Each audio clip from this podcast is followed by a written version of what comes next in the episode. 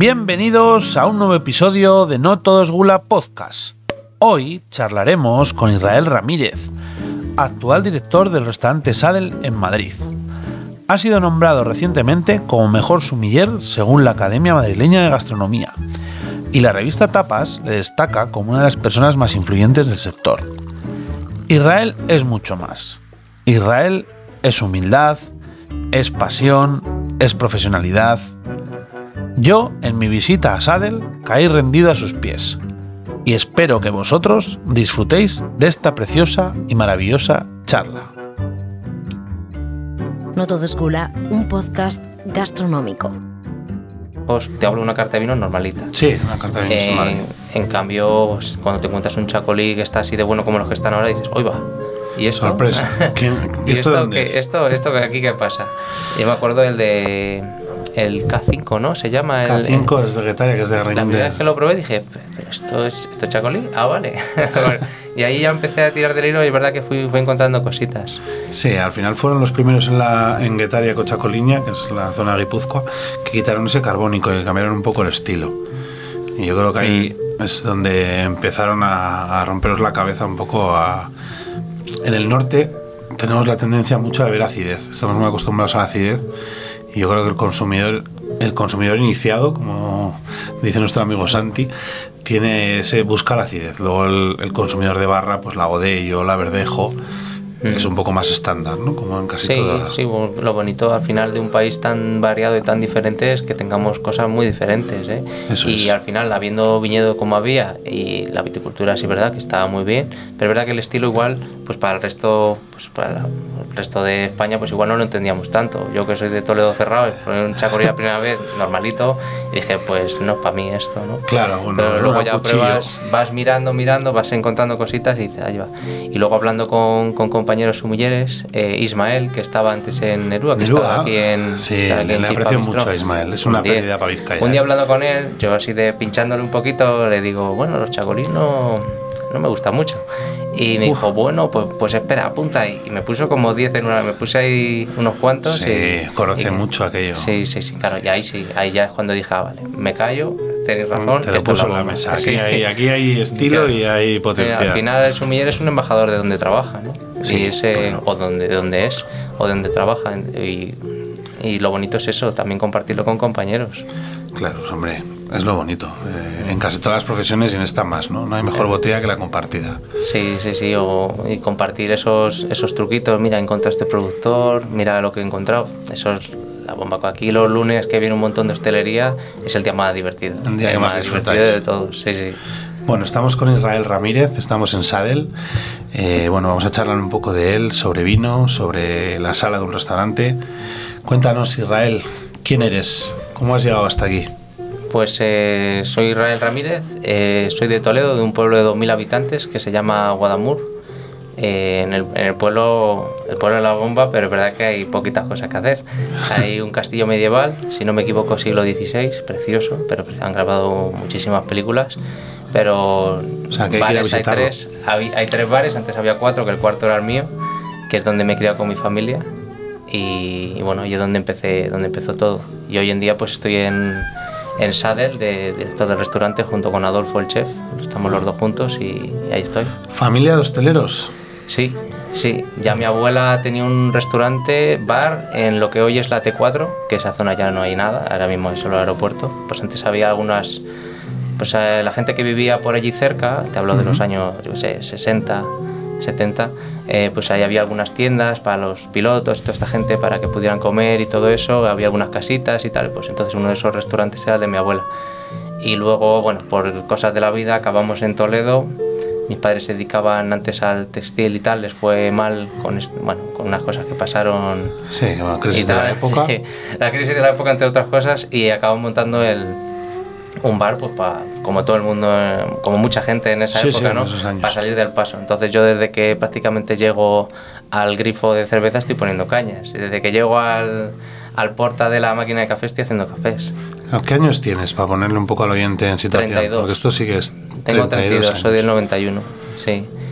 Y bueno, ahí, claro, yo me di cuenta de que me, me gustaba mucho, me lo pasaba muy bien, muy, muy bien en el bar. La verdad que Se te ve la no, cara, es, ¿eh? no es recomendable, pero es verdad que si algún día tengo hijos no les voy a poner a trabajar con, no sé, 10 años, 9, no Nunca me acuerdo. "De este agua no beberé, ni este vino Hombre, está picado". eh, O sea- Hombre, si algún día tengo un restaurante mío propio y pasan por ahí, pues igual les hago hacer unas, unas cañitas o algo que las pongan, pero no es recomendable, la verdad. Pero sí es verdad que en mi caso, lo mejor que me ha pasado en la vida, porque ahí ves la hostelería básica de verdad y ahí ves que cada cosa que aprendes tiene un resultado en tu familia.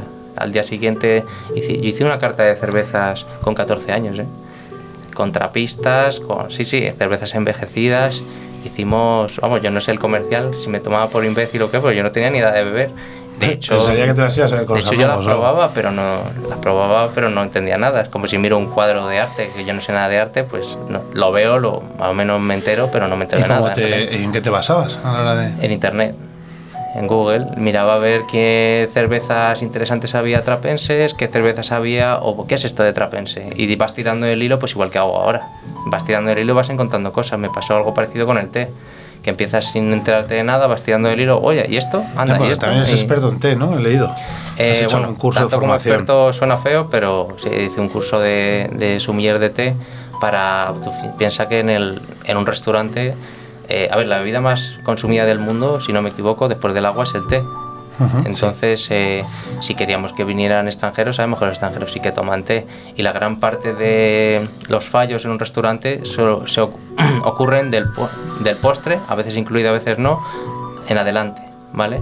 Este es un tema de, de intensidad del servicio. Cuando empieza el servicio tienes a todos los camareros frescos, acaban de cenar, están a tope, están aquí, arriba del todo comienza el servicio y tal. Luego llega un momento en el que el primer turno, o depende de cada restaurante, tiene unos turnos, ¿no? Sí. Pero normalmente el primer turno, los que han abierto por la mañana, se van los primeros. Entonces ahí ya se quedan menos. Eh, se junta eso con que esos que se quedan tienen que preparar cosas y tal. Entonces la intensidad del servicio empieza a caer, ya no solo porque estamos distraídos, porque hay que preparar para el día siguiente y todo esto, sino porque ya también las ganas hombre, se van acabando. Sí. ya empiezas a querer irte a tu casa y todo esto. Nosotros cuando diseñamos Sadel pues pensamos, oye, no queremos que pase esto. Entonces, ¿qué vamos a hacer? Pues lo primero hay que hacer un programa de café impresionante, eh, lo mejor que sepamos hacerlo. Y cada año vamos aprendiendo y vamos cambiando cosas, ¿eh? o sea que esto no es, no es estático. Y luego dijimos, ¿y en el té qué hacemos? Yo ya había hecho alguna cosilla con té en otro sitio, pero no, a la hora de la verdad tú te pones así, digo, el día que venga alguien que sepa de té, porque esto es Madrid, aquí por aquí pasa todo el mundo al final. Claro. Eh, todo el mundo digo, pues chino, japonés, taiwanés, gente que vive el té de verdad. ¿sabes? Entonces digo, vamos a hacer algo bien, ¿cómo hacemos algo bien? Bueno, justo coincidió que esa semana que lo estábamos planteando se retrasó la obra otra vez, que la obra de Sadel fueron tres años y medio, si no me equivoco. Tres años y medio. Él se abre en 19, ¿no? en el 19 de finales del octubre. 19. Acabamos de cumplir cuatro años. Cuatro años. Y, justo se, se retrasa la obra y... Se retrasa y- tres años. se- ¿Y tú no, se retrasó seis meses más. Seis meses más. Yo estuve contratado un año y seis meses antes. ¿Y qué hacía durante Buscar ese vinos. tiempo? La mejor época de mi vida, macho. Es, O sea, tú ya estabas en nómina para Sadel, pero Sí. Sadel era... Sea, yo era trabajábamos en una oficina que está aquí arriba. Y luego cogimos ahí un localito pequeñito para hacer pruebas de. aquí al lado. Aquí, eh, pr- pruebas de cocina, pruebas de maridajes y tal. Y yo lo que hacía, pues ir hablando con proveedores, ir eh, bloqueando vinos y dejándolos ya pagados para el día que tengamos bodega, que lleguen todos. Ah, Ten, en cuenta que aquí 9.000 botellas de vino, que eso no se compra en dos días. Y es verdad que teniendo tanto tiempo, hombre, en principio iba a tener seis meses, lo que pasa es que luego se prolongó. Teniendo tanto tiempo lo puedes hacer bien. Puedes buscar cada añada de cada vino y ya cogimos esa dinámica y aquí de las 9.000 botellas de vino todas las añadas están seleccionadas. Si es una añada que por lo que sea a mí no me parece que sea interesante para Sadel, esa añada nos la saltamos. Muchos Riojas del 17, por ejemplo, poner un ejemplo fácil, Sí. pero incluso de vinos, te hablo de vinos, no te hablo de pepinazos, eh, te hablo de cualquier vino.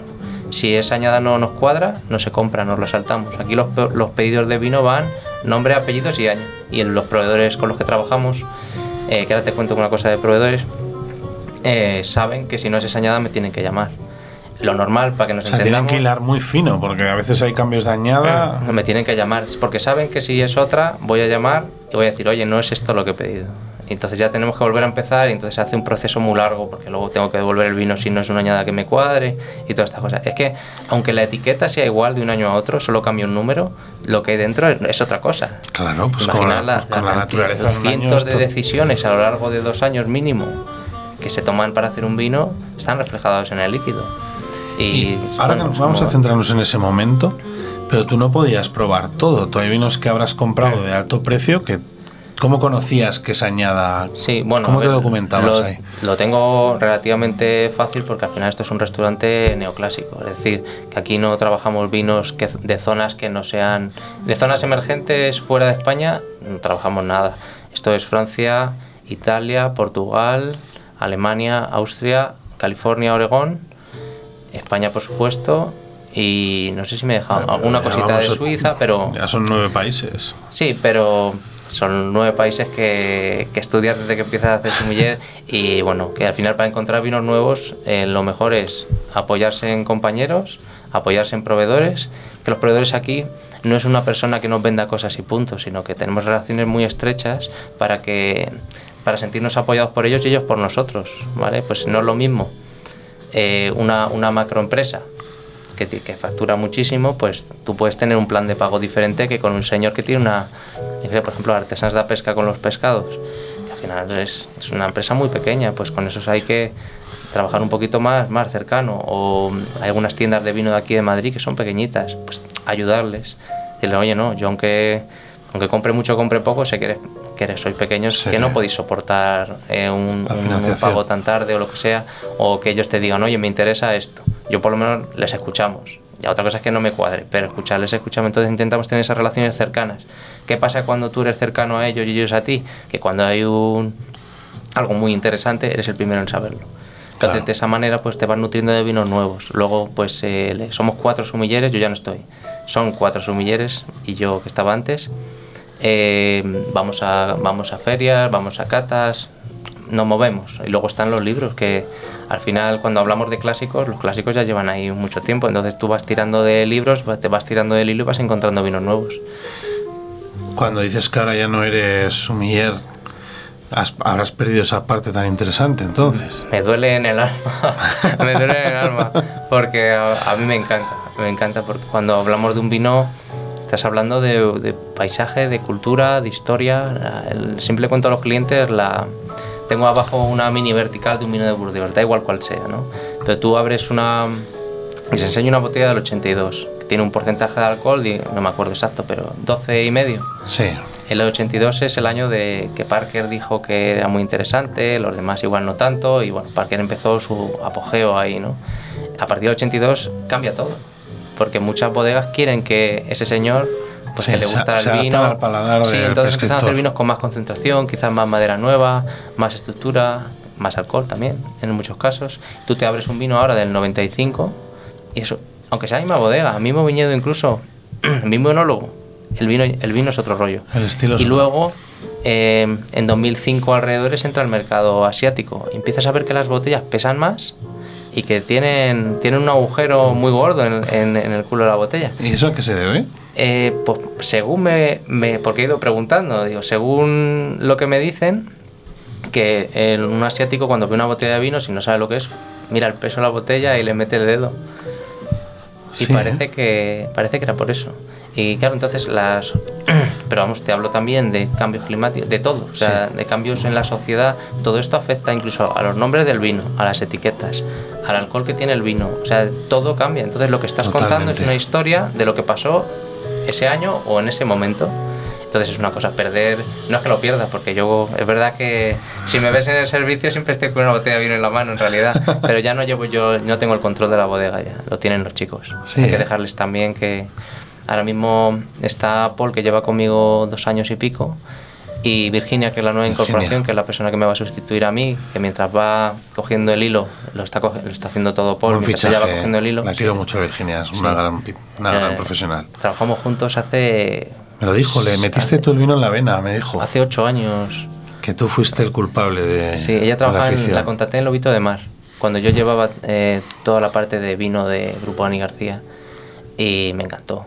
Lo que pasa es que coincidimos muy poquito tiempo, pero ya nos hicimos amigos y seguimos hablando y siempre he dicho, el día que tenga un sitio para ella la llamo y en cuanto se quedó mi sitio libre dije, "Buah, es que ¿quién Vaya va a venir hostia. aquí? Va a venir Virginia. Encantada. Sí, pero a mí me interesa mucho más, bueno, que ella sabe mogollón, sabe muchísimo, pero no me interesa lo que sepan, me interesa cómo lo cuentan.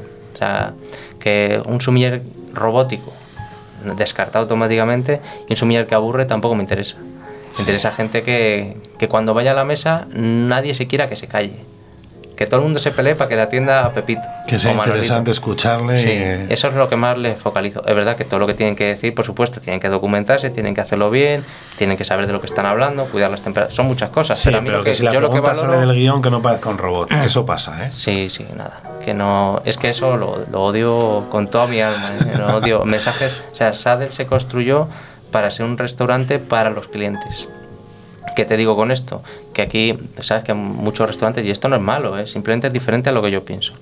Eh, te dan una guía de lo que tienes que decir en cada plato. ¿Qué pasa? Que luego lo explicas aquí y tú, si eres un cliente avispado que ya está, que ya has comido en muchos sitios, escuchas al de al lado, estás escuchando lo mismo. Y en el de al lado lo mismo. ¿Y No qué tiene hay que cosa ver? que más odie. Una pareja de 60 años de Bélgica que tiene que ver con una pareja de 30 de Inglaterra a con dos vascos o dos madrileños en tal sitio. Nosotros adaptamos cada palabra que decimos a con quién estamos hablando. No significa que le contemos cosas diferentes, significa que decimos las cosas de otra manera.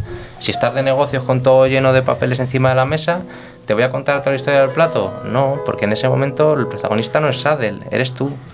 Eh, entonces yo te dejo ahí y si luego me- si en algún momento paráis de los papeles y me miráis, ahí ya hablo y cuento algo, pero que si no, no te lo cuento. ¿eh? Porque tú en ese momento has decidido que has venido, aparte de a comer, a trabajar. Entonces el protagonista eres tú. Y eso es lo mismo con los humilleres. Qué difícil es interpretar en las mesas, ¿eh? Es Eso cuando lo- le coge, cuando lo haces todos los días, en todas las mesas, y sabes, sabes que esto es importante, sale. A los tres meses más o menos los chicos terminan. Porque claro, yo no puedo pretender que la gente venga ya así de otro sitio. No, claro, Eso lo no, enseño- todo lo el mundo trae sus aquí. vicios, a no ser que haya estado en un restaurante similar, que hay pocos. En estos momentos hay pocos. Sí, yo, a ver, mira, así se entiende mejor.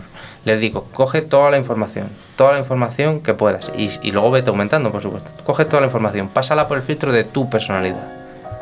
Solo, de la, solo tú puedes hacerlo a tu manera. La pasas por el filtro de quién está sentado en la mesa. Por ejemplo, si tienes que explicar que un plato está inspirado en unas gambas al ajillo, pero esa persona que está sentada es de Taiwán, tienes que explicarlo de una manera diferente, ¿no? Y luego, por lo que está ocurriendo en la mesa, imagínate que tú y yo estamos hablando tal, nos está- estamos haciendo muchas preguntas al camarero, pero de repente nos damos la mano. ¿El camarero ahí se va a poner otra vez a contar toda la historia? No, ahí lo que tiene que hacer es estar calladito, poner el plato y luego cuando se suelta la mano ya te acercas y cuentas lo que quieras. Entonces, con esas cuatro vertientes hay que meterlo en la coctelera, darle y yo les digo a los chicos que no piensen lo que van a decir hasta que lleguen. Si tú te sabes lo que vas a contar, ¿para qué lo vas a practicar?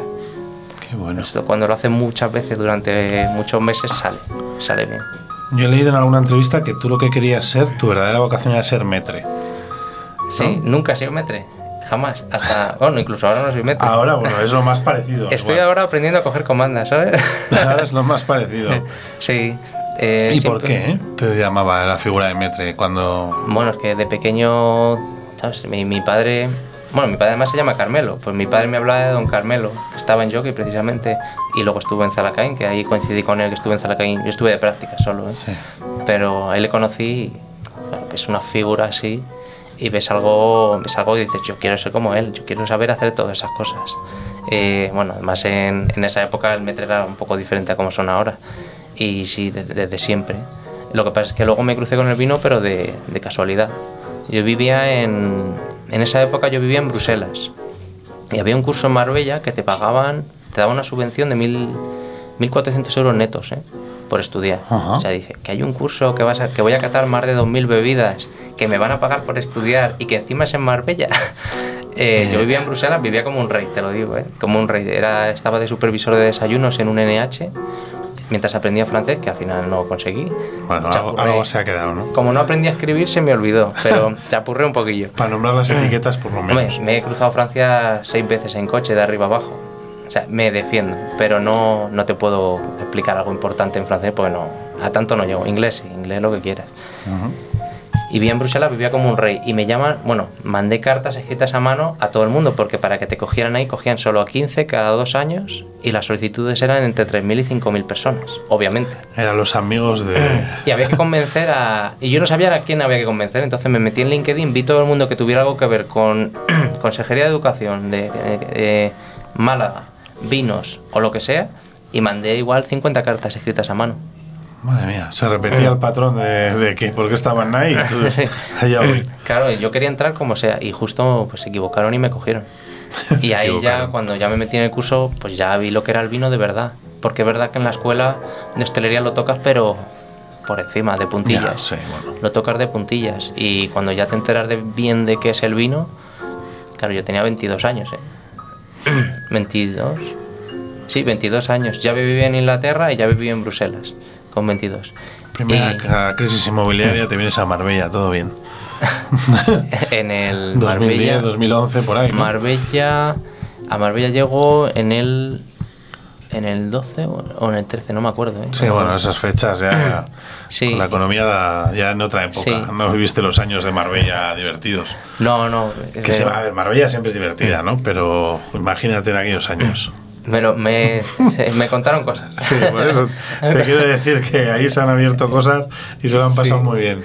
Sí, pues y ya cuando caí en el vino, pues eh, eh, bueno, hice prácticas en Zalacaín y un día andando por la calle pues me encuentro con Carlos García Mayoralas, que es mi mentor desde siempre. Mi primer trabajo después de mi casa fue en el Hilton de Toledo y él fue mi primer jefe.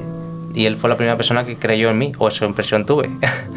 y me lo encontré por la calle en Marbella y dijo, "Ay, ¿qué haces aquí? Y dice, no, que soy el, soy el, el director de, de Dani García, Cocina con Tradición. Digo, no me digas.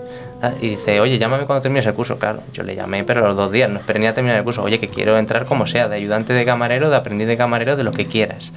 Pues yo quería trabajar con él otra vez, porque yo le recordaba como un... es duro, ¿eh? Carlos es muy duro. Pero también Bueno, te enseña. bueno. Te dedica tiempo. Él me, él me decía, ¿conoces quién es Ravenó y Dovisat? Yo le decía, no, ni me suenan. Dice, pues me lo explicas mañana. A las 11 quedamos y me lo explicas. Tienes 5 minutos. Claro, yo al día siguiente, y esto durante años, ¿eh? Me lo estuvo haciendo incluso en Sadel. Sí, ¿eh? Es, claro, lo de lo mejor que me ha pasado en la vida, junto con Estefano y por supuesto Arancha. Eh, se, cruzarme con él. Arancha claro. es su mujer, que, Sí.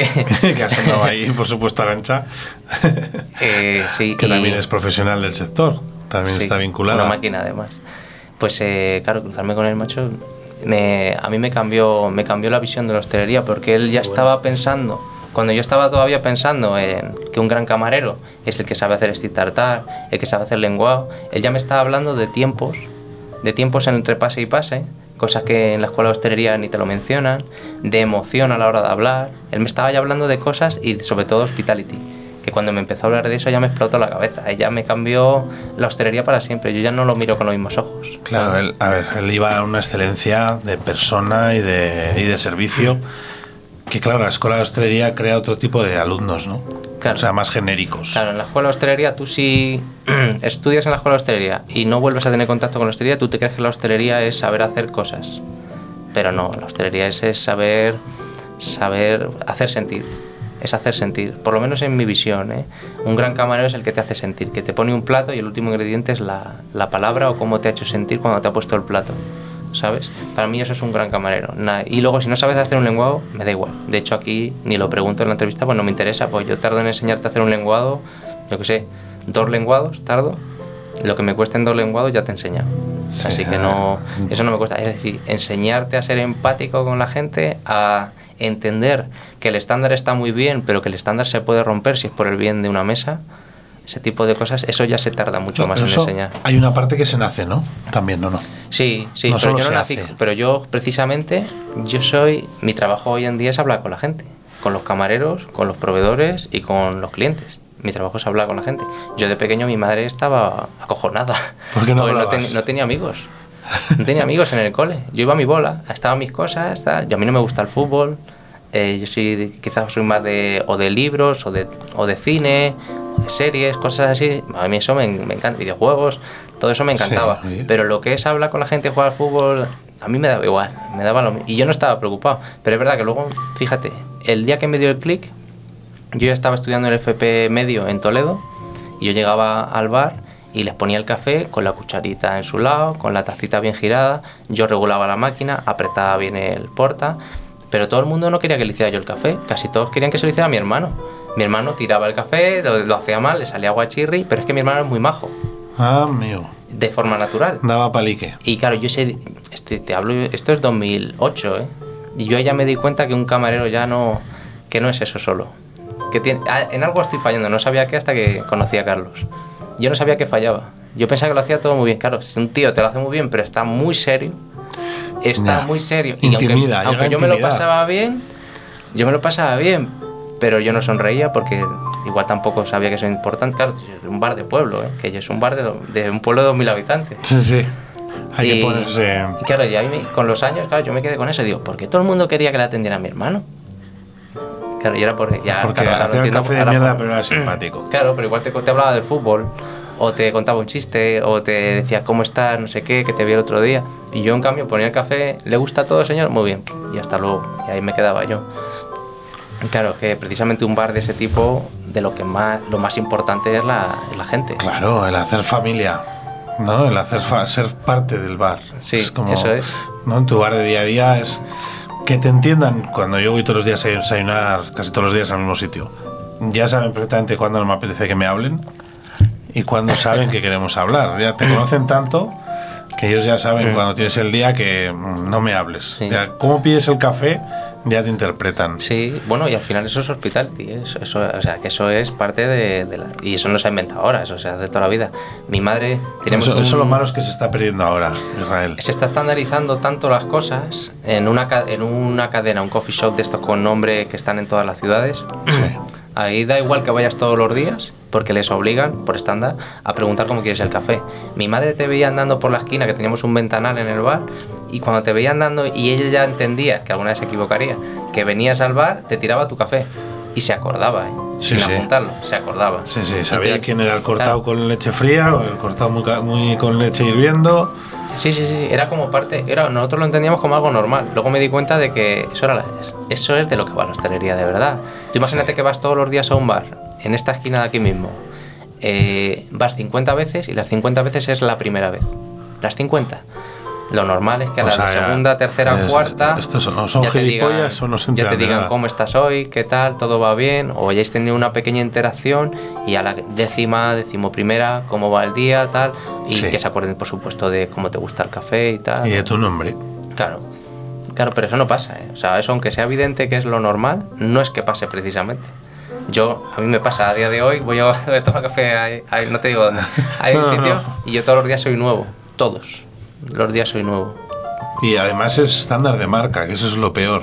Claro, Que es- encima es la, lo que les instruyen a su Hay personal. una cosa que la gente le choca, pero es evidente, que la personalización es lo contrario de la estandarización. Yo tengo toda la parte técnica de Qué Sadler, buena palabra. Sí, toda la parte técnica, todo está estandarizado, por supuesto. Es decir, tú me, me pides a mí un stick tartar picante 7 de 10, te lo voy a hacer exactamente igual. Bueno, yo, a mí se me da regular, pero Bueno, los chicos te lo van a hacer igual. Te lo haga Luis que te lo haga Víctor. Vas a ver igual. Eso sí, eh, ¿qué te van a contar en el momento? Cada uno va a tener su personalidad. O sea, toda la parte emocional es única a cada camarero, por supuesto, y cada cocinero y todo esto. Y toda la parte técnica es exactamente igual para todo el mundo. Así es, así es como lo hacemos. Porque no, yo lo que no puedo estandarizar es la parte emocional. Me pasó en un restaurante, no te digo cuál, que trabajé, bueno, de hecho no fue en España, o sea que da igual. Eh, me obligaban a hacer una broma. En el menú de degustación, de esto que te he dicho, de que te obligan a decir ciertas cosas, que te cuenta quién lo haya hecho, el de marketing, el chef Sí, o sí, quien lo haya a- hecho. el iluminado de turno. Para que tenga estructura su menú, pues te hacían contar unas cosas, ¿no? En un momento dado tienes que contar, no me acuerdo qué, habías que contar una cosa en otra, y en otro momento había que hacer una broma. Pero ¿qué pasa? Que yo soy español y yo mi inglés es bueno, pero no bueno como para hacerte un chiste que te partas, ¿sabes? tal. Claro, eh, y por muy bien que hables inglés, al final no suena igual. Tú imagínate que aquí eh, tengo unos chicos georgianos, sus bromas no suenan igual que las mías. Claro. ¿Sabes? Porque no es natural que ellos hagan una broma eh, muy Sí, sí, que no, española, que no. siendo. ¿Sabes lo que te digo? Porque no va en, no va en sí. Y, y claro, me obligan a hacer una broma y yo les dije, oye, yo la hago, yo lo hago. Y voy a hacer que se rían, os lo prometo que lo voy a dar todo. Pero no lo veo, no lo veo que sea lo que haya que hacer. Bueno, por supuesto, yo en ese restaurante duré dos días. Fue en Gales, en Gales, en, eh, en el ¿Y norte de les Gales. gustaba el humor o qué? Es que- No sé, pues, pues eh, lo que les dio ese año. Ahora les va muy bien, ¿eh? Ahora les va muy bien. Es que no quiero decir quién es. No, Eh, no, no, les no va, nada, les va que genial, ver. pero que no es mi estilo de hacer hostelería, ¿sabes? No. Yo sí veo que hay dos personas de 30 años que están jaja de broma. Yo en algún momento me uno y les hago otra broma. Pero si veo. Pero, si, pero igual tengo un camarero que un metre o lo que sea, que es mucho más serio, él va a interactuar a su manera, entendiendo cómo es la mesa, pero a su manera. No a la Claro. que yo les diga un papelito que dice tienes que hacer esto. No hay guion, porque si hay guion, la magia de la hostelería se pierde. Que tiene que ser algo bonito, interesante y hacer sentir. ¿Cómo vas a hacer sentir si está enlatado el discurso? Sí, porque además, hombre, tú lo que también quieres que el cliente, lo que hablamos, que vuelva, que repita, ¿no? Tú tienes clientes que Mm. repiten mucho tu casa. Y si todo está tan estandarizado, es que yo hay en sitios que voy y haces check y dices, "Puf, sí, ¿para qué? ¿Cuándo voy a volver?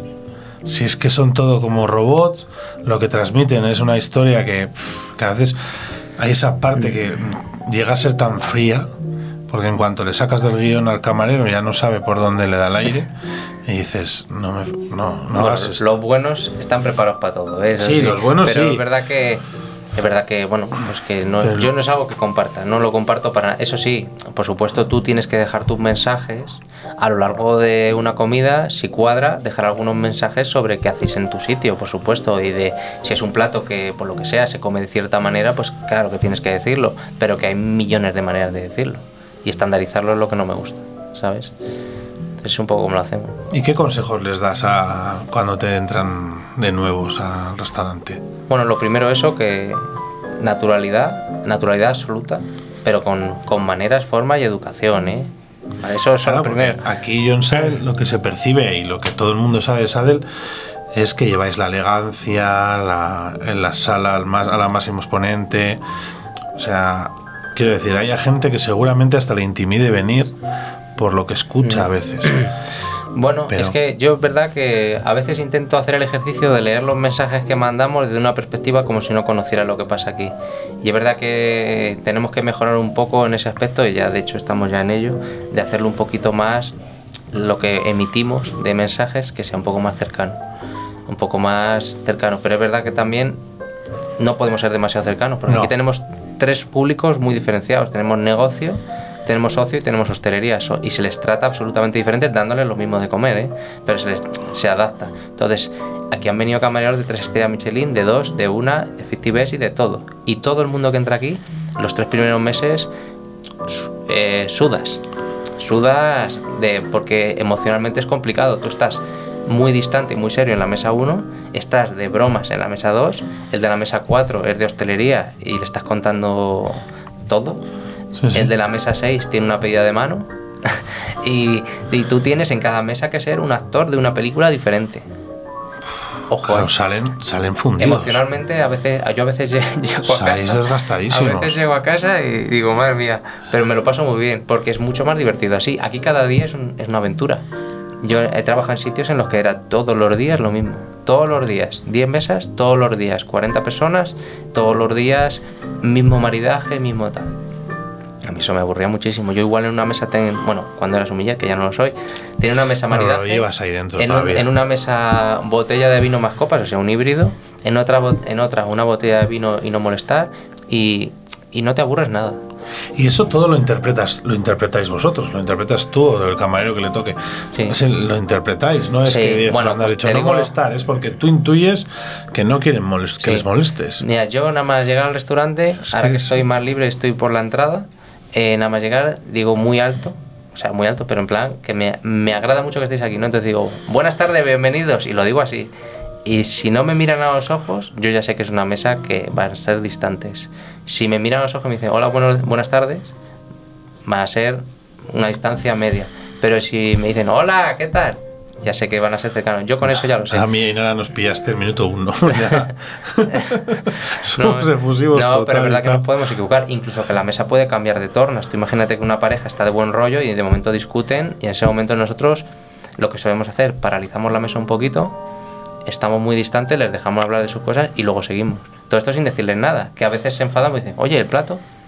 Pero es verdad que no le voy a decir, no, es que estabais discutiendo, ¿sabes? Entonces intentamos, inte- no, nosotros no escuchamos absolutamente nada, pero yo por, No, los, ya. por los gestos un camarero sabe a distancia qué está ocurriendo ahí. ¿Qué vas a escuchar si estás concentrado en seis mesas cada minuto? Son más, rato? ¿eh? Una, dos, Bueno, sí. tres, cuatro, cinco, seis, siete. Son nueve mesas en un rango y ocho en otra. ¿Cómo las divides? Eh, La mitad de la sala para uno, la mitad de la sala para otro. Hay un metro en cada lado. Un, un metro principal o yo eh, suelto para ayudar donde más pique. Donde ahora te digo lo que es, que es más pique, eh, hay un sumi, o sea, en cada rango hay un metre, un jefe de rango y un sumiller. Luego gente flotando y los runners que están moviendo las Los bandejas de un lado a otro. Se llaman así, runner. Bueno, Sí, aquí sí. ahora les llamo aprendiz de camarero, que suena mejor, pero porque es verdad que runner es un poco como si solo movieran cosas. Solo corriendo. Pero hacen muchas más cosas. De hecho, aquí, aquí ponen platos. No somos una estructura clásica. No hacemos estructura clásica. Yo en Zalacaín no puse un plato, ¿eh? En un mes entero. Ni uno solo. O sea, no, puse- no te digo de explicar, digo que no lo puse. No me acerqué Sí, sí, a sí. ninguna mesa, no abrí ningún vino. Era sumiller. Sumiller de prácticas que significa miras pero no haces. Ah, vale. Aprendí mogollón, ¿eh? Eso, eso si lo sabes vale, aprovechar vale. es mejor todavía. Pues yo me llevaba mi libretita y, y apuntarlo. Aprendí muchísimo. Y nosotros aquí sí, el ayudante cuando ya lleva un tiempo y tiene confianza en el plato y yo le veo que es capaz de emocionar al hablar, o sea, emocionar o adaptarse a la mesa, ahí sí les dejamos, sí. Sí, porque así se van desarrollando, porque yo en algún momento necesitaré un jefe de rango, porque no me interesa que haya gente estática, no me interesa que haya nadie dos años de ayudante de camarero, no me interesa nada. Me interesa que hagan carrera con nosotros. Por motivarles o por. Claro, hombre, pues eh, antiguamente, no sé si lo sabes, pero por ejemplo en Zalacaín eh, un ayudante se podía tirar fácil Toda. 8 o 9 años de ayudante. No, eso es la, la sociedad ha cambiado, eso no, no estamos preparados para eso. Ahora mismo, ahora mismo no funciona. Ese, ese sistema, bueno, igual a, algún- a alguien le funciona, a mí no me funciona. Entonces yo les voy enseñando desde que entran, yo ya les estoy enseñando. O sea, tú que aquí llegas y tu primer día de trabajo tienes un manual de trabajo completo con todo lo que tienes que saber, un manual de comida, un manual de cócteles, uno de café, uno de té, uno de pan, qué era jockey y los valores de saddle. o Entonces, sea, hacer un máster. o sea, los primeros tres meses. tres te los, meses de curso, Sí, de los primeros tres meses te los empresa. pasas estudiando. Te los pasas estudiando. ¿En horas laborales o, a- o van jugando Bueno, un poco? Fuera del horario, claro. Fuera, y aquí les vas instruyendo un poco. Y No, hombre, les- pero no es que se lo pida el primer día. Sí, ¿sabes? sí, sí, el no, primer les vas- día es- lo que les vas pi- educando, ¿no? Sí. O sea, yo cuando se terminan el- la carta, que es lo primero que necesito que sepan, les doy el pan y la y el manual. O sea, la carta y luego el pan y manual. Y luego ya les que te lo han terminado y veo que pilotan, vale, siguiente cosa. Y luego tiene una formación de, de café aparte y de té aparte para explicarles porque eso sí que es complicado. Si no lo has probado, aunque yo te diga que huele una cosa, tienes que probarlo, si no, no te enteras de nada. Y luego van probando platos y, ¿Y tú dónde has mamado todo esto? ¿Todo de la, de la persona que comentabas? De Carlos. eh, ¿Todo de Carlos? Mm, O- El 90% de lo que soy hoy es lo que me ha enseñado él y Estefano, ¿eh? Estefano también. Estefano, que es el, el director que se acaba de ir de Sade. Sí, que se acaba de ir, sí, Éramos tres amigos que nos lo pasábamos muy bien, debatíamos mucho de todo, pero es verdad que yo, cuando llego a trabajar con Carlos la primera vez, yo tenía 17 años. O sea, por supuesto, no lo había visto en mi vida. Sí, pero toda la evolución, bueno, con Estefano, con... Ahí había directrices desde la gerencia de Sadel hacia dónde querían ir, me imagino, ¿no? Es que la gerencia era Carlos. Eh, o sea, tenemos un CEO maravilloso que es Arián Rodríguez. Él es, él es un señor que nos... Él sabe que él es de otro oficio. Entonces él lo que dijo, chicos, hacer lo que estiméis y, hablamos, y vamos viendo cada situación. O sea, no es que nos diga nada. Entonces tuvimos la oportunidad de, de diseñar todo desde, desde el principio, que eso es una, una suerte Claro. que no veas. Sí, Y sí, ojo, vosotros habéis creado Sadel. que nuestro interiorista nos pedía opinión. O sea, me refiero, no es lo mismo una, una ¿cómo se llama? Un pequeño aparador para apoyar las cubiteras que diseñar tu propio aparador. Bueno, se, lo, se lo pedimos nosotros.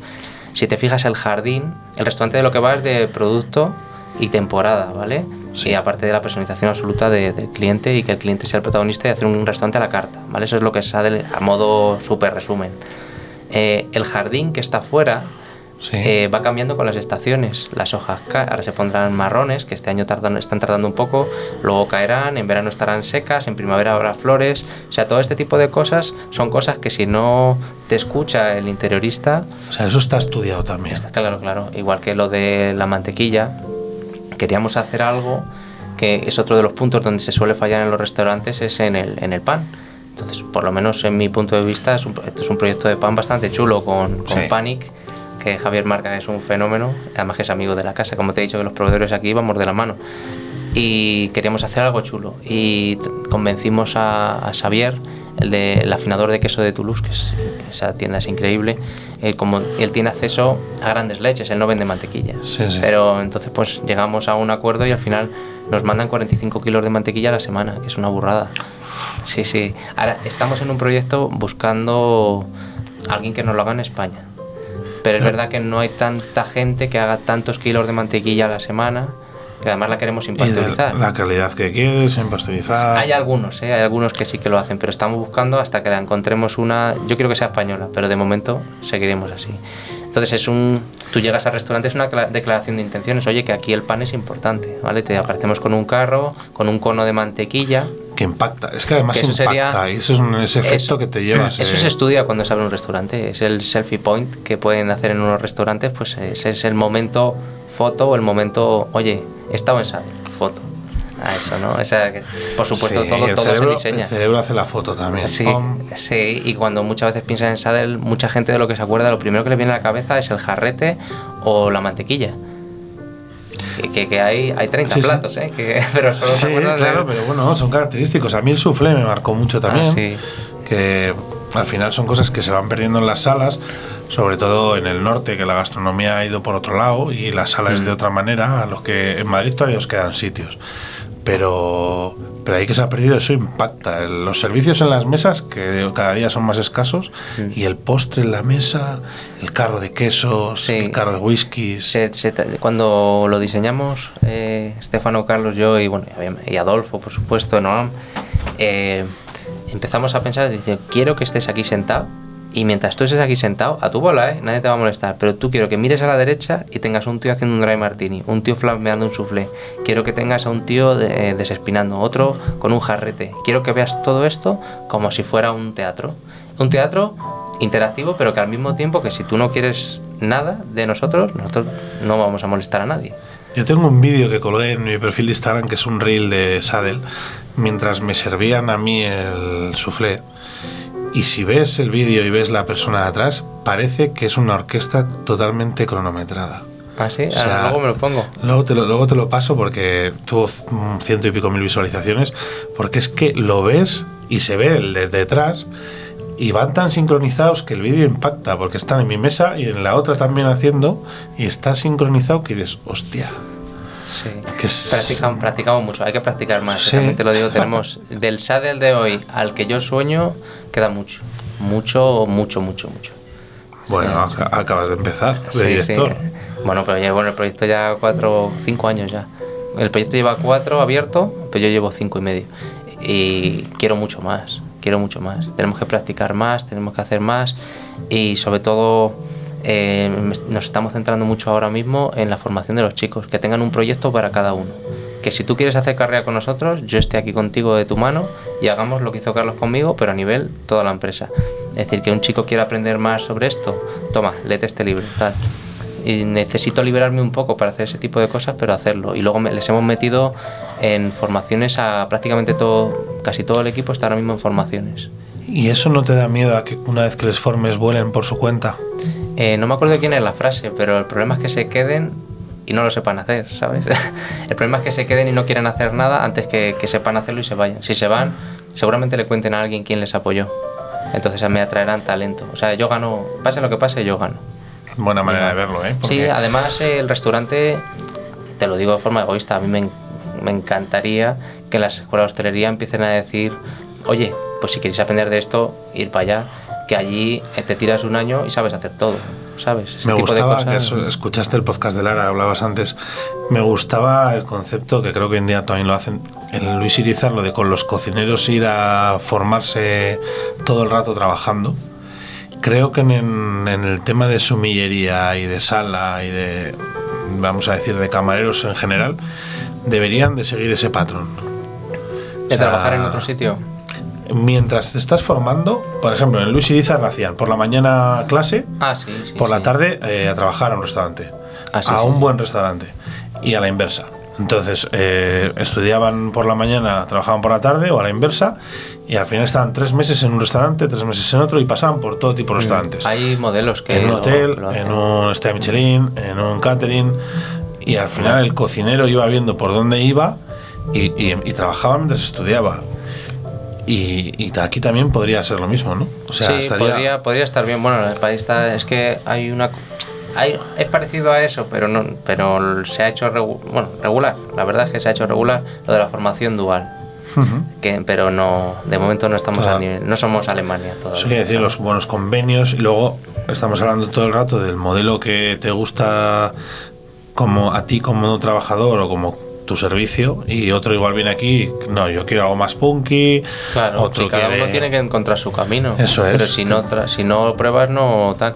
Para Eso eso es. están las, las prácticas. Mucho- yo me acuerdo cuando hi- hice el FP, el superior, eh, casi todos mis compañeros querían quedarse lo más cerca de su casa posible y, y que no les hagan trabajar los fines de semana, que madre mía. Yo les decía, pero a ver, ¿sabéis a qué os enfrentáis o no lo sabéis? Claro, es que ¿Sabéis, es ¿sabéis como- qué vida habéis elegido, O amigos? sea, soy policía, pero no quiero llevar pistola. Entonces, Te has equivocado. ¿Sabe? No quiero meterme en lío, soy guardia civil, pero no, quiero pues, meterme en Te lío. has equivocado. La administración era abajo. Sí, no, que hay sitios para. También hay sitios que, que te libran fin de semana y tal, pero hombre, de 15 chicos que éramos, vamos, la mitad lo han dejado, por supuesto, porque igual no sabían a qué se enfrentaban. Es que esto es un negocio de pasiones. Yo no creo que. Esto lo hablan mucho no, los podcasts y. Rico no te haces con esto, ni, ni teniendo el negocio. ¿eh? No, hoy, en día, hoy en día, para hacerte rico con esto hay que ser. Mm, Es un tema de pasiones y ya está. Eso es un tema. Yo cuando vengo a trabajar, yo no pienso voy a trabajar, yo pienso voy a seguir con mi sueño y ya está. Sí, a ver qué nos encontramos que, hoy. Que por supuesto necesito el dinero para pagar la- lo que sea. Pero eso es la consecuencia, ¿no? Eso al final, quiero decir, tú vienes a trabajar, sabes que hay un dinero, cuanto Mm. más profesional seas, ese dinero será más elevado. Justamente o no justamente, eso es otro Mm. Es tema. que yo hay, hay días Pero- como re- los clientes repiten tanto que no son, no son amigos amigos, pero yo hay días que me lo paso, pero que me lo paso, pero vamos, mejor que con mis amigos. Porque me lo paso muy bien, porque estoy yo de una mesa a otra, mira este, mira lo otro, mira lo- el plato nuevo de Adolfo, mira este vino que hemos descubierto, y la gente les ve la emoción en la cara y no, y no, o sea, a mí me llena, me llena mucho. Hace, te cuento una anecdotilla. Había un chico era de Toledo, no me acuerdo qué pueblo, y se iba a pedirse mano en, en la mesa de la chimenea de Sadel, ¿vale? Normalmente las, las de mano son donde estamos Son ahora en mismo, en privados, ¿no? en lo reservado. Es, eh, bueno, y él lo iba a hacer delante de todo el mundo. Justo ese día había tres presidentes de gobierno de otros países, conocidos. Había dos, uno menos conocido, pero había dos que los ves y sabes quién son, ¿vale? Y, y claro, él venía muy tal, venía con muchas ganas, pero cuando vio, es verdad que se echó un poco para atrás. O sea, estaba un poquito con miedo, como estaba yo. Vamos, yo lo hice en mi casa, le pedí mano a mi chica en mi casa y te, pas- te digo que he pasado pocas veces más miedo que ese día. Ay, que dice que y, y bueno, nosotros nada más hacer la reserva te llega un mensaje en el que te ofrecemos ayuda. Imagínate que eres un... Lo conozco, lo puse de ejemplo en un restaurante. Ah, pues te- te- eres japonés, quieres ir a la plaza de toros, no tienes ni idea, pues no te apañas con la web, porque por supuesto no, no sé, imagino que no, Sí, sí, pero una no estás japonés. contacto. Yo te ayudo. ¿Que quieres ir al Madrid? Yo te ayudo. ¿Que quieres ir mañana a Coque? Yo te ayudo. ¿Vale? Queremos estar ahí para lo que sea. ¿Que quieres ir al karaoke? Yo te ayudo. Bueno, entonces él contestó, me quiero pedir mano, tal. Nosotros le ofrecimos eh, sí que necesitaba flores, tal. Y dice, no, no, yo no, yo no quiero nada, tal. Y dice, vale, te vamos a poner esta mesa, dime en qué momento quieres que te lo demos. Dice, bueno, yo os hago una señal, os doy el móvil y me grabáis. Digo, vale. Llega el día y yo le veo que no, que no, que no estaba, que no estaba como con fuerzas de hacerlo porque se debió, me dio impresionar un poco la gente que, que da la casualidad que ese día estaban ahí los tres, que eran tres mesas diferentes. Justo ese día había un violinista aquí arriba porque había contratado otro grupo, que es otro servicio que ofrecemos a veces para grupos, sobre todo aquí arriba. Vale, pues eh, la chica se va al baño. Nada, su, su, Sí, su su futura pareja. mujer, porque dijo que sí. O sea, hago spoilers ya. Eh, pidió, eh, se pidió. fue al baño. Y yo le vi, le vi y le vi con miedo. Y dije, oye, ¿vas a poder? ¿Todo bien? Lo lleva bien. Dice, estoy un poco nervioso. Y digo, digo, no pasa nada, lo solucionamos enseguida. Mira, me salté la barra, me metí en el congelador que tenía ahí un tequila Gabriel, el barman. Cogí un tequila y un vaso de chupito. Eso no lo hacemos así aquí, jamás. Pero hay días que hay que romper el estándar si es por algo o por alguien, ¿vale? Fui allí y le dije, corre, que tenemos menos de un minuto antes de que baje. Se, le di dos chupitos, se lo bebió y le dije, tú tranquilo, estoy contigo, no te voy a abandonar, dame el móvil y cuando me guiñes un ojo, lo hacemos. Dice, vale. Entonces me da el móvil, llega la chica y hablan un poquito y ya me guiña el ojo. Y ya empiezo yo a grabar y el tío se levanta y se pone de rodillas. El restaurante entero se calla. Él habla, no se le oye, claro, pues solo le ve a ella. Y dice que sí. Todo el restaurante empieza a aplaudir. Aplaudiendo. A aplaudir de locos. Y justo le hago una señal al violinista y empieza. "Tiririririri". Bueno, la gente, tío, o sea, todo el restaurante paró de comer. Y empezaron a aplaudirles. Tío, te estoy hablando de presidente de Sí, gobierno sí, sí. parando de comer para aplaudir a un tío de Toledo, ¿sabes? Como yo. Sí, sí, Eh, pero bueno. Fue yo ese día cuando. La empatía existe para todos. Sí, pues fue una cosa muy bonita. ¿Sabes lo que hacen en cualquier restaurante? Tú le dices que vas a pedir mano y te dicen, ¿lo quieres antes, después o después? Esa es toda la conversación que vas a tener con el restaurante. ¿Te sientes cómodo en algo así? No, yo estoy ahí contigo, tío. Yo estoy, tú vienes aquí a hacerlo, voy a ser parte de los recuerdos de tu vida para siempre, pues yo te voy a ayudar. Yo voy a estar ahí para ti. Yo me liberé y todo para esto. Y bueno, se puso la gente que está de espaldas a esa mesa, incluso se pusieron los sofás como a, a modo grada. Que bueno, la mujer Yo le quería día- matar, pero todo lo demás no, o sea, yo llego a ser la mujer, bueno, incluso yo como Israel le hubiera dicho que sí, ¿sabes? Fue, fue precioso. Y ese día, a todo esto que te conté una historia muy larga para contarte el final, yo ese día volviendo a casa con el coche, yo iba cantando con la radio, que yo nunca voy cantando, pero ese día iba cantando, iba súper feliz. Y a mí no me habían pedido matrimonio, ¿sabes? Que yo solo Pero había... la ayudado. plenitud del servicio, habías Sí. ayudado y te Y sentías eso, pleno. eso a mí me llena de verdad. Eso, entonces ya te digo que yo me lo paso aquí muy bien, muy bien. Bueno, te gusta mucho tu trabajo y se te nota. Yo he visto detalles en sala tuyos que no se los he visto a nadie y me pillas lejos y mi economía no me permite venir habitualmente, pero recuerdo detalles, te he visto cruzarte con otro camarero, pum, te colocas, colocas la silla como que no ha pasado nada, no se nota nada, pum, tienes esos detalles que, es- que son especiales, que a mí que me gusta observar las salas y que valoro mucho el servicio en la sala, me, me quedé impactado. Ah, muchas gracias. Salimos de aquí como la comida está genial, pero Israel, o sea, nos pareció todo magnífico. Oh, y tu gracias. servicio, bueno, yo no es- luego veo todos los títulos que te dan, mejor sumiller, mejor talento, gastro, tal, y digo, "Uf, si es que solo hay que venir una vez a comer y ya le sacarías el título. Esto es como... Eh, Bueno, a ver, estoy súper agradecido, pero es verdad que para que ciertas personas brillen hay otros 40 tíos detrás, Sí, ¿sabes? Que, para que Messi que- meta goles hubo falta todo un equipo que luego ha ido por ahí y se ha notado. Está Claro, claro, claro. que hace falta todo un equipo. Sí, sí, no, pero además que Pero ahora- Messi es Messi. Sí. Bueno, ahora ya estoy en vez de, en vez de- como no me gusta el fútbol, te lo digo a mi manera, en vez de Pichichi ahora soy presidente, que yo ya estoy un poco en la fila de atrás y ahora mi trabajo es, que mira, me ha venido muy bien lo de estudiar para ser profesor, mi trabajo es hacer que ellos lo hagan a su manera, pero con las cosas que nos importan en SADER, ¿sabes? Entonces ahora es un poco más ver que todo el mundo sea capaz de hacerlo y apoyarles para que lleguen a, a superarse a sí mismos, más que que lo haga yo. De hecho, ahora cuando me hace ilusión de verdad, cuando hacemos algo tan bonito como esto que te he contado, cuando hacemos algo así, prefiero que lo hagan ellos, para que ellos aprendan y entiendan cómo te sientes tú como camarero cuando ayudas a alguien a... Has cogido ya el rol padre. Has subido Sí. ese rol de padre. Y claro, mientras todo esto has sacado, te has capacitado para ser profesor, ¿no? Sí, Y estás ahora como docente. Eh, nada, doy algunas clasecillas porque es que ahora con esto de la dirección he tenido que cortar un poco clases, ¿no? Pero en Cámara de Comercio confiaron en mí y bueno, y te accedí una clase la semana pasada y me lo pasó muy bien, pero es verdad que ya no puedo tanto como me hubiera gustado. Mi plan era, mi plan desde pequeño, aparte, primero quise ser maître, pero luego me di cuenta de que me gustaba mucho eh, ser capaz de replicar lo que yo sé en muchas personas. Y te hablo de, no te hablo de contar lo que pone en un libro, te hablo de enseñarles a que se emocionen con este trabajo. Y eso es un tema de autoconfianza. O sea, ¿tú tienes mucha confianza en ti para llegar ahí o no? Hombre, eh, siempre he pensado que si se quería se podía, porque al final tú ten en cuenta que la competición que hay en hostelería, no te hablo de alta hostelería. Yo en esa época no pensaba en eso, no sabía ni que existía una estrella Michelin. O sea, yo, igual que te digo que de cerveza sí que me interesa y tal, yo de estrella Michelin no supe lo que era hasta los 20 años. O sea, no, 18 años. No tenía ni idea. Sabía lo que era un hotel de lujo, todo esto, pero estrella Michelin no sabía ni lo Hasta que que era. te formaste y te empezaron a abrir los ojos. Claro, pero yo, yo en esa época, claro, yo pensaba, digo, a ver, si esta es mi competencia, puedo hacer cosas. Porque a mí sí que me gusta esto. Yo llego a casa y me leo el libro. Y la competencia que yo estaba viendo eran mis compañeros de clase o mis compañeros de trabajo en esa época y no les interesaba nada. Entonces digo, hombre, yo lo que quiero es replicar lo que a mí me gusta en muchas personas. Y ser profesor al final, si eres un arma de progreso.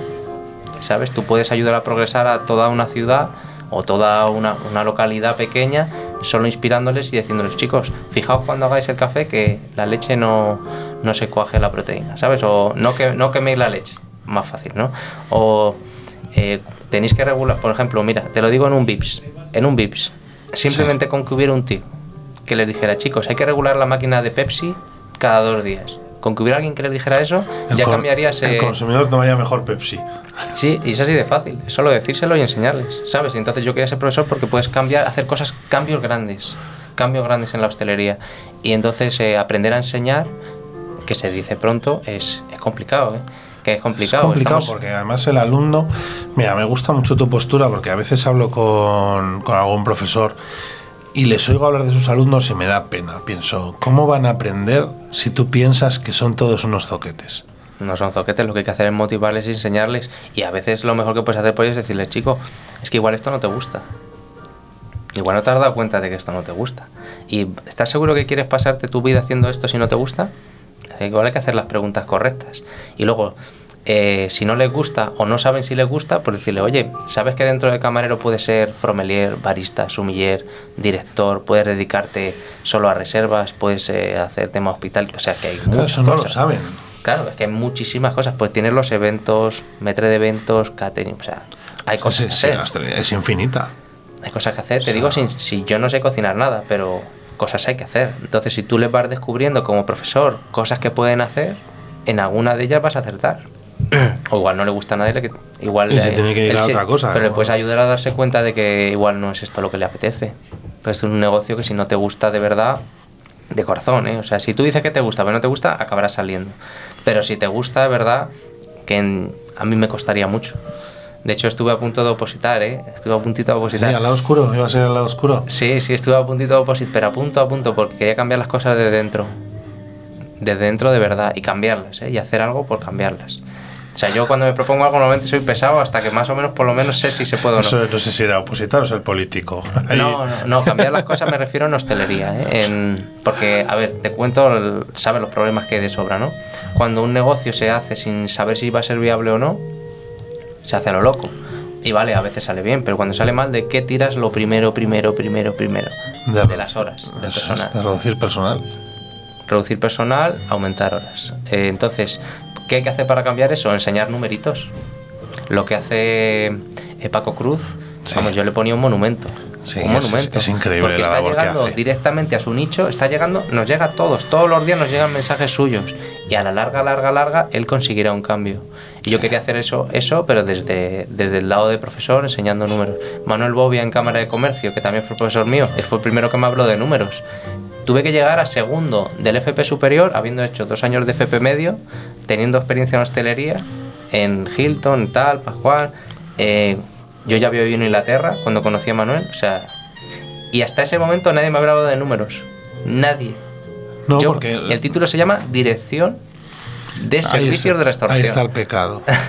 Claro, tú te crees que sales ahí sabiendo hacer un restaurante y todavía no sabes lo que es revenue management, no sabes lo que es eh, menu engineering, no, no, no- si no sabes de números estás Hay muerto. gente con 20 años que se envalentona porque ha hecho el título y pone su local y Pues se si has tenido estrella. la suerte, de, de- te has cruzado con profesores increíbles y tienes algo que contar en tu restaurante, pues adelante. Hoy mucha suerte y hay gente que la salió muy bien. Pero ya te digo que tuvieron que tuve que tener cuatro años de hostelería para que alguien me mencionara el tema números, que fue Manuel Bobia, gracias a Dios me crucé con él en mi camino. Si no, Pues- todavía a día de hoy no sabría. Vamos, eh, Sadel no existiría. En la seguramente. escuela de sumillería insisten en eso porque ahí sí que En la también de es importante. tampoco lo vimos. Ahí sí que me parece importante. Yo colaboré el con la de que se Marbella. puede hacer ahí. Colaboré con la de Marbella en algún caso, pero no nos lo dio una persona que no es de números. Porque ese tema. la ese gestión tema- de una bodega en números es muy importante. ¿no? Hombre, hombre, en algunos, en algunos establecimientos no es tan importante. No. Pero en restaurantes como Sadel, a mí- mira, para que te hagas una idea, en un restaurante habitual, un, un McDonald's. No, bueno, no conozco tanto el modelo McDonald's. Un, mod- un modelo de negocio, un bar familiar, como el de mi familia, es ¿vale? un bar familia. es eh, 80% comida, 20% de bebida, ¿vale? Entonces, ¿es tan importante que tengas cuadradas las cervezas y todo esto? Sí es importante, pero no es decisivo. Es, es importante, ¿eh? La Sí, realidad sí. es que es importante. Pero bueno, puede sobrevivir. Por eso hay tantos mesones que les va bien, ¿vale? Eh, luego, en un restaurante Michelin habitual, lo normal es 70-30, ¿vale? En Sadel es 60-40. Si yo la hubiera liado estos años con los vinos, los numeritos y todo esto, eh, hubiéramos tenido problemas gordos, que aquí vendemos mogollón de vino. Claro, es un, Muchísimo. es un activo Entonces, importante y tienes mucho dinero parado. Sí. O sea, has, has dicho 9.000 vinos. 9.000 botellas. 9.000 no, botellas, Vinos, referencias, no sé cuántas hay porque se cambia la carta dos veces al día, entonces no me para a contarlas. Pero sé cuántas botellas Dos hay porque veces al día no ser. Sí, sí. Se cambia la carta dos Sí, veces sí, al la día. están cambiando ahora mismo. Claro, porque hay cosas que se han gastado hay El reposición. 60% de la carta de vino no se puede reponer. Tú imagínate que abajo hay. eh, ayer vendimos un Viña Real de 1982. Hay una botella. Había. ah, Hubo tres, luego dos, luego una. Claro, claro. Entonces, claro. ese 60% la botella saldrá, volverá algo del estilo, un precio parecido, pero es complicado que yo encuentre la misma botella. Tremendamente complicado. Entonces, claro, los vinos entran y salen como un mercado de valores, entran y salen todos los días. Entonces, yo tengo un Excel que llevo trabajando en él 12 años. Es verdad que me debería pasar un programa que me lo dice el financiero todos los días, pero a mí me gusta mi Excel porque me calcula todo. Me dice cuántos champanes tengo que tener Pero en lo tienes Navidad. ya preparado. ¿Tú cómo sabes como sumiller sin datos? Porque lo normal es que un sumiller no tenga datos, a menos que tenga un programa o un financiero bueno que esté Sí. con él o un metre que le haya enseñado. Pero si no, ¿cómo sabe un sumiller cuántos champanes debería tener? Mm, ¿Los que te quepan? ¿O los que te puedes Los que me permitir? gustan a mí, venga a ¿O deberías tener 10? Porque sí. ¿Cuántos debes tener? Pues yo me he hecho Los que con están los de moda, ¿no? No son los que están Yo- de moda, los de las fotos de Instagram. Entonces tienes que decir cuánto espacio tengo, cuánto dinero puedo invertir y cuánto vendo. Pero cuánto vendo no al año, cuánto vendo en diciembre, cuánto vendo en enero. Entonces, la carta de vinos de Sadler es como un acordeón, se va inflando y desinflando en zonas. Por ejemplo, entra caza, pues ¿qué voy a comprar yo? ¿Voy a comprar Riesling? No, voy a comprar Prioratos. Voy a comprar Barolo, Barbaresco, voy a comprar Ródano en otoño. Sí, sí. ¿Qué hago a partir de marzo, abril? Ya empieza la primavera, tengo más verdura, pues necesito blancos con algo de azúcar estilo cabinet o algunos Chenin Blanc. Necesito más godello, más albariño. Entonces se infla en esa parte. ¿vale? Es un poco como funcionamos. Por eso te digo que la carta de vinos es muy loca aquí porque es cambiante. Y como pierdas el hilo, yo me voy de vacaciones una semana y el día que vuelvo tengo que leérmela otra vez. Y ahora ya al, al jefe de sumillería le has encomendado esa labor y tú ahora le supervisas un, cada X tiempo como... Sí, todavía no me ha dado tiempo a porque le pasé el testigo hace nada, pero sí ahora lo que hago, lo que voy a hacer es monitorear un poco que no perdamos el hilo SADE. No digo que no me, o sea, por supuesto tienen que tener libertad, porque Sí, para qué claro. necesito un crack si va a hacer lo que yo quiera. No, no, no, pero bueno. Que el crack haga lo que el crack piensa Sí, que pero siempre teniendo... Sí, pero Pues la como- línea SADEL es la que no, la que hay que respetar. Es decir, aquí vienen ciertas personas que ya cuando abres un restaurante no sabes quién va a venir, pero ahora ya sabemos quién viene. ¿Sabes? Sabemos, conocemos a los clientes. Sabemos que necesitamos este tipo de vinos, este tipo de vinos, este tipo de vinos, en este rango, en este rango, en este rango. Y necesito tener estos caramelos por aquí, a estos precios, tal. Y necesito tener por Eh. copas este tipo de vino. Me lanzaba Santi una pregunta que la tengo grabada, pero Una pregunta de Santi Rivas para Israel Ramírez. Oye, Irra, que te quiero, hermano. Eh, ¿Cuál es la nación más asquerosa para eh, servir? O sea, ¿cuál, cuán- ¿qué nación es la que tú dices, hostia, me vienen dos de esta nacionalidad, mm, estamos jodidos? ¿cuál es el cliente más difícil, más exigente a la hora de, de servirle los vinos? O sea, ¿qué nacionalidad es la, Nacionalidad. la más No, es que complicada? eso ¿no? no es- Es que no es tema de nacionalidad, es un tema de personalidad. es un tema de personalidad. A mí el cliente que más miedo me da, en general, no en el vino, pero en general, es el que no me dice nada. Ni bueno ni malo. O sea, el que no tengo ni idea de nada. O sea, un tío que es como un, Sí. como un maniquí. Está ahí a su bola. Sí, yo, Sí, que todos yo soy ese cliente. Lo que me molesta es que yo soy así. No me creo. Yo en un restaurante no, no me pongo a hablar con el... ¿No si me dan bola, sí. Pero si yo voy... A mí me encanta comer solo. Que, pero entonces yo voy solo, voy a mi bola, tal, y estoy a mis cosas. Y a veces me apetece hablar, a veces no, pero casi Esa es la siempre... parte introvertida de pequeño, la, Sí, tienes ahí. sí. la sigues teniendo. Sí, Es que al final. Yo creo que sí. Y, y Arantxa, me- mi mujer, me, me regaña mucho porque dice, tío, has sido muy gordo. Y digo, es que no me doy cuenta, es que estoy comiendo. Es que, eh, yo soy el cliente que, no, que, me, que más miedo me da.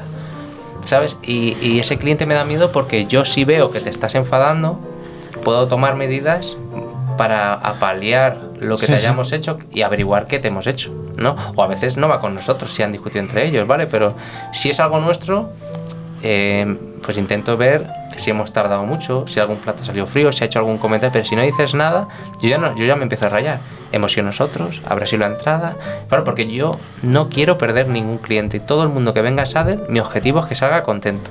Y si no estás contento y no me dices nada, yo me, claro, me paranoio, empiezo a pensar, oye, que hemos hecho mal, pero, a ver. Y luego- hay, gente que es así, yo soy así. Y luego cuando sales de comensal eres así. Es que. pero antes- no lo hago aposta, pero es que soy así. O sea, que- tú pasas la puerta de hoy en día, hoy en día de Sadel y esperamos muchos años y te transformas. Hombre, y- cuando venga a comer aquí no, porque es mi No, familia, esta ya, no- gente. No, digo como profesional, te transformas como persona. Sí, otra cosa es que vaya a, a ver a, a David Angelita, vale, que le conozco, que he ido mil millones de veces. No, ahí es verdad que me siento en casa, pero yo voy a comer, yo qué sé, a un restaurante que no he ido nunca y encima voy vas solo. a Bilbao y vas con tu pareja y vas a un restaurante Sí. que no te conocen de nada y eres el cliente Raro, raro, un poco El raro. frío. Sí, es frío, soy un poco frío, sí, pero, pero pues, yo qué sé, macho, porque cuando estoy concentrado en lo mío, igual me estoy fijando en absolutamente todo lo que está ocurriendo en el restaurante, que ese es otro problema que tenemos los camareros, que nunca descansamos eh, cuando Sí. vamos- pero yo me, me encanta ver otros restaurantes, El es problema, cómo se de aprende. el problema de la profesión es que, suelo hablar, el ocio y el trabajo está tan cerca que a veces esa línea es muy difícil de respetar. Sí, sí. Entonces, en el momento, o te pasas de un lado o te pasas ahí, es, Mm. pasa el ocio al trabajo está a cada momento. Mm. Pero es verdad que ocio. también te digo que cuando noto que un camarero es especialmente bueno o que le ha puesto especial énfasis o que se está esforzando mucho, lo haya hecho bien o lo ha hecho mal. Si se está esforzando, yo siempre digo, oye, me has encantado, muchas gracias. Les doy las gracias, eso sí, sí lo hago. Y la tarjeta esa del toma. No, no, no, eso, eso ni de broma, ni de broma, que está la cosa muy fea. Eso me parece feísimo, pero Muy sí, bien. si, si voy a una escuela de hostelería, por ejemplo, a comer, que a veces colaboro con ellos, a veces como allí, y veo que un chico se ha esforzado mucho, si le digo, oye, si algún día te puedo ayudar, aquí estoy. No les intento contratar, les digo, si te puedo ayudar, que a veces me llaman, oye, necesito un libro de queso. Y les mando información de un libro de queso. O sea, eso sí lo hago. Sí, pero es- no, Llevas la vena formadora totalmente. Bueno, me imagino Bueno, que eres, eh, te han tratado tan bien en ese aspecto que tú quieres devolver lo mismo a, Sí, sí, al sí. personal. Pues, es que si, hay- si todos mejoramos es progreso. Si mejoran unos sí, otros siguen a otra bola, pues es, es avanzar, pero no, progres, no es progresar. No sé, es mi manera de verlo, pero bueno. Sí, sí, muy bonita. Ahora que hemos hablado de la frialdad, vamos al tema del vino. ¿Cuál es el primer vino que recuerdas que te haya emocionado? Que te ¿El haya- primero o el que más? Es que son diferentes. Vamos a decir los dos. El primero que en tu momento te emocionó y dijiste, wow, ¿qué es esto? Eh, ¿Lo recuerdas? Inicial, que en esa época costaba 160 euros. Ahora ni te lo crees, ¿eh? No, no. ah, 160 en mesa. ¿no? claro, mesa, mesa. En tienda estaban en 100. Sí, sí, en estaban distribución, 100. Si lo en- encontrabas, que antes se encontraba más fácil, ahora también. Y yo lo abrí, claro, tú cuando entras, justo estaba cubriendo un día a Carlos, que Carlos no estaba. Él me estaba todavía monitoreando lo que aprendía y a qué mesas podía coger comandas, a qué mesas no, porque esto se hace. Oye, coger comandas en un restaurante como Sadel o como era esa época Dani García, Cocina con Tradición, ojo, eh, que son muchos vinos, y no te los aprendes en dos días, pero tú tienes que ir rodando, ¿no? Y justo una mesa, que ese día estaba yo solo, me pide un Jack. Yo lo abrí como abro cualquier vino. Me corté la mano justo con el. ¿Sabes que Sí, tienen un este? en Y. el precinta. Fíjate si me acuerdo del día. Y probé el vino y digo, ¿pero esto qué narices es? ¿Esto qué es? Y me quedé loquísimo. Y claro, ya me di cuenta, les tuve que cambiar la copa de vino, ponerles algo más amplio, pues sí me di cuenta que era algo diferente, que parecía más casi un vino blanco, más que un champán, aunque tuviera gas. Sí, sí. Y al día siguiente le digo, oye, Carlos, ¿esto, ¿esto qué es? ¿Esto qué? Y dice, pues cuéntamelo tú mañana. lo de siempre, siempre me hace lo mismo. y con el tiempo fui allí a, a la mesón, fui allí a... Has visitado Selos. Sí. Mira, el primer champán que me emocionó a mí, que me, me encanta el champán desde muy joven, el verdaderamente que me removió el alma fue un Initial en el Senador de Amos, un diciembre, me acuerdo perfectamente, un diciembre del 2000, justo antes de pandemia, 2019. Tomamos, ah, fuimos con una persona que sabía algo de esto y que estaba caprichoso, tomamos un Initial y un VO, que ya no se hace. Y el Initial fue esto que dices, wow, ¿esto qué es? ¿No? Venías de beber los champanes más comerciales. Claro, es que... Y no, claro, era yo te hablo de... Esto fue guau, 2000... No sé, antes pero- que yo, porque estabas más metido en el mundo. Claro, pero yo te hablo de una época en la que, a ver, sabéis que todo este tema de pequeño productor está, es- lleva emergencia Sí, unos años, pero sí. que en 2015 El- las cartas de vino de España no tenían 25 pequeños productores, tenían dos. ¿Vale? O bueno, vale, algunos tenían 200, pero. no, pero lo habitual no normal. No, lo normal las. Igual, incluso aunque en blancos y en tintos era una carta de vinos muy avanzada, en champanes no es que estuviera tanta, tanto así, que eso es una cosa de, que ha venido ahora, también porque ahora hay más productores, traen más champanes, Sí. los, los proveedores importan más. Bueno, Sí, bueno, en hay una moda de consumo y en esa eso ha época llevado a traer cruzarte más. con un selos era como, ¿esto qué, qué, qué pasa aquí? ¿Sabes? Eh, que luego me he encontrado con cosas que me han gustado más, también te lo digo. Bueno, pero sí, pero- en esa época pues, fue como un choque de decir, uy, va, ¿qué pasa aquí? ¿No? Eh, ¿Esto cómo se consigue? Y muy- fue una presencia muy bien. Pero con la primera vez que lloré con un vino, de llorar, de que te salga una... Y no me lo bebí yo, que yo solo lo vendí. Fue un Raveno 2002, Le Clos. Eh, hostia, tío. Yo no me he sentido así en la vida. Me bebí una gota, ¿eh? En una la- gota. En la cata, ¿no? Es- Sí, en esa mini cata, que lo hacemos más de defecto que de otra cosa. También aprovechas para aprender, por supuesto. Sí. Pero que es una gota. Sí, no, no, es es, una, lágrima, ya te he visto. Y. Hostia, me quedé así diciendo, ¿cómo es posible? ¿Sabes? Lo- me salió, ¿cómo es posible que esté tan bueno? estaba, estaba cañonazo eso, ¿eh? ¿Y algo español? Español, sí. El, hubo un día muy especial, justo precisamente con Carlos y Estefano, en Horcher, mi restaurante favorito, Bueno, pues junto con el Rich de Londres. de esos restaurantes que te inspiras mucho y que desde los Me que gusta. quedaban en Madrid. Me encantan. O sea, además, eh, el Horcher no son las paredes, son los chavales que hay dentro. ¿eh? O sea, eso es lo. Para mí lo que me emociona son ellos. Si cambiara la decoración me daría igual, si es- mientras estén ellos, ¿no? Y nos bebimos un 1956 de Viñarreal. Yo no tenía ni idea de lo que era Rioja hasta ese día. Y llevaba ya de su mujer muchos años, ¿eh? Y había bebido cosas muy potentes, pero nunca me había hecho topado con algo así. El 56, ni siquiera sé si es un gran año, creo que no. Pero no me voy a olvidar en No mi vida. En mi vida. Eh, Viñarreal 56. Y ese mismo día abrimos otro 70 y algo, pero no fue lo mismo. El 56 fue. Además de estos vinos que te lo pones, mm, dices, bueno, sí, está bien. Y a los cuatro minutos dices, leche, ¿qué pasa Oh, aquí? ¿no? Eso sí. es que tenía todo. Hace poco Luis Gutiérrez hizo una cata con Burdeos viejos y Riojas viejos. Y no me sorprende nada que el resultado sea que Rioja, ojito, eh. ¿Va a publicar algo? Salió, salió ya. ¿Salió es, de- es del año pasado, creo. Estuvo Pues es muy que- interesante el artículo, ¿eh? Y te No hace pensar, ¿eh? Te hace pensar. Que no valoramos a veces. Nos suele pasar que a veces lo de cerca lo, lo valoramos menos. Sí, y estoy seguro que en esa época no se valoraba tampoco. Nada más. Menos que hoy en día. Claro, en el 56 no estaban pensando en tomarse un vino de los años 20, imagino. No, olvídate. No, no, no. Hay otra manera de elaborar, el conocimiento, la tecnología. Yo creo que, que ha cambiado mucho. Y otro, el Salón del 82. Es que ya juegas gama alta ya. Ahí ya. Es que eso fue. O sea, yo, si, yo si tuviera dinero, hubiera pagado lo que me pagaron y más. Porque estaba bastante más bueno de lo que se cobró. Sí, Te lo digo, o sea, ¿eh? O sea, es un vino que tú lo pruebas. A ver, a menos que lo pruebes todos los días, que habrá quien lo haga, es un vino que no te puedes olvidar de. Yo, por lo menos, no puedo olvidarme de que sabía ese vino. ¿Un salón del 82. Del 82. Claro que es carísimo, por supuesto. Sí, ¿eh? no, más igual que que el Ravenot que te he dicho. ¿no? Pues mira, mira- el Viñarreal del 56 lo compré a 135 euros. En restaurante, de lujo. Así, ¿eh? En Jorge, ya no hay.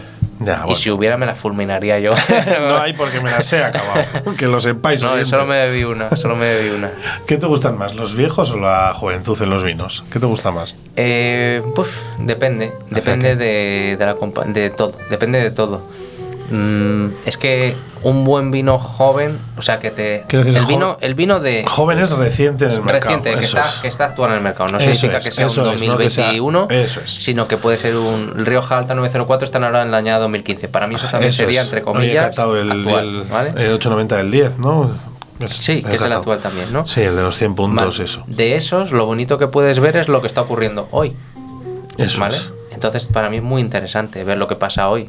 Y también porque ahí es donde tienes que tomar la decisión de guardo botellas, no las guardo, eh, debería hacerme con mucho de esto, creo que esto va a tener un impacto muy positivo en los clientes o no. Y luego, por otro lado, cuando encuentras una joya, aquí trabajamos mucho con, mira, otra botella, Sibarita de Pedro Domecq, pero de la época de los 50. Que eso, eso lo compré por 60 euros, ¿eh? Solo conseguí dos, pero bueno, venían con la etiqueta, con el logotipo de la España de antes y todo, por supuesto, Sí. con el logotipo de los impuestos de antes. Sí, sí, claro, hombre. Y Qué bueno. eh, Pedro Domecq, cada vez que encontramos una botella, la compramos. y solo la compartimos con, bueno, con clientes amigos, compañeros. Bueno, están a la venta, ¿eh? pero como la gente sí. no, ni mira la página de Jerez, No, pues ahí no tienes consumidor. Ahí juegas tú. Sí, no, o sea, sí lo piden, pero no suelen ver la carta, sino que somos nosotros. Entonces, Sí, como dice yo, intento quiero un oloroso, quiero un amontillado, yo y tú intento que vaya a, a extranjeros que no conocen el potencial del vino español y les digo, mira, pues esto lo hacíamos en los años 50, ¿sabes? Por ejemplo, ¿no? Y esta bodega, es que Pedro Domecq es muy importante, es que tan importante como puede ser González Vías hoy, Sí. o en esa época, que Sí, González sí. Vías ya estaba. Eh, llevaron el nombre de España y nuestra cultura por todo el mundo. todo el mundo. incluye Filipinas, ¿eh? incluye Verdaderamente fue el- no fue Rioja, fueron ellos los que llevan el vino por el mundo. Sí, fue antes el sí, sur. antes sí. Eh, Osborne también es súper importante, o sea que hay mucha gente que lo ha hecho Sí, muy bien, sí. pero la que hemos perdido es la que me interesa, ¿no? Porque hay que contar esa historia de los libros que ya no se venden, ¿sabes?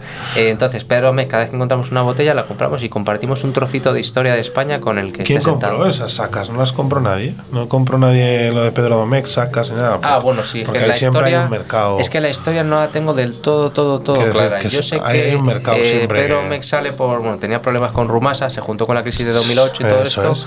Y no es que no lo sé bien, ¿eh? pero bueno, Pero me te digo lo que que creo. por ahí. Te digo lo que creo, lo más o menos me he terminado de enterar.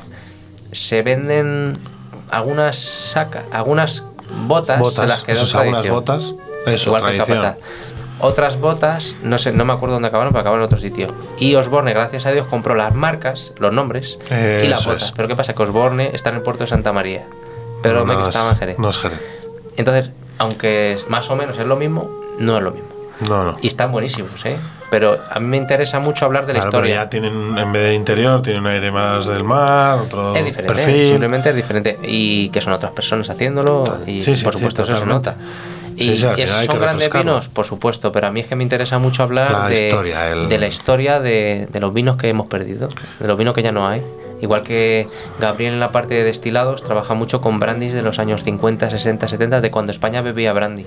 Es muy interesante ver cómo ha evolucionado el tema, porque en el mundo del vino, tú cuando tomas un vino viejo, lo estás viendo a través de una pantalla del tiempo. Pero tú- el destilado no envejece tanto, envejece, cambia, pero no envejece tantísimo, no cambia tantísimo. Entonces puedes literalmente probar cómo era ese Cómo brandy. era ese brandy. Eso es muy interesante, muy, muy interesante. Y Gabriel se ha hecho una. Tiene media página entera de brandis viejos.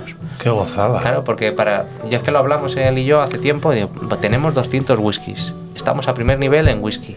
Pero, no, a ver, si yo Vamos a fuera. Si yo fuera un americano, intentaría tomar las cosas que son de aquí.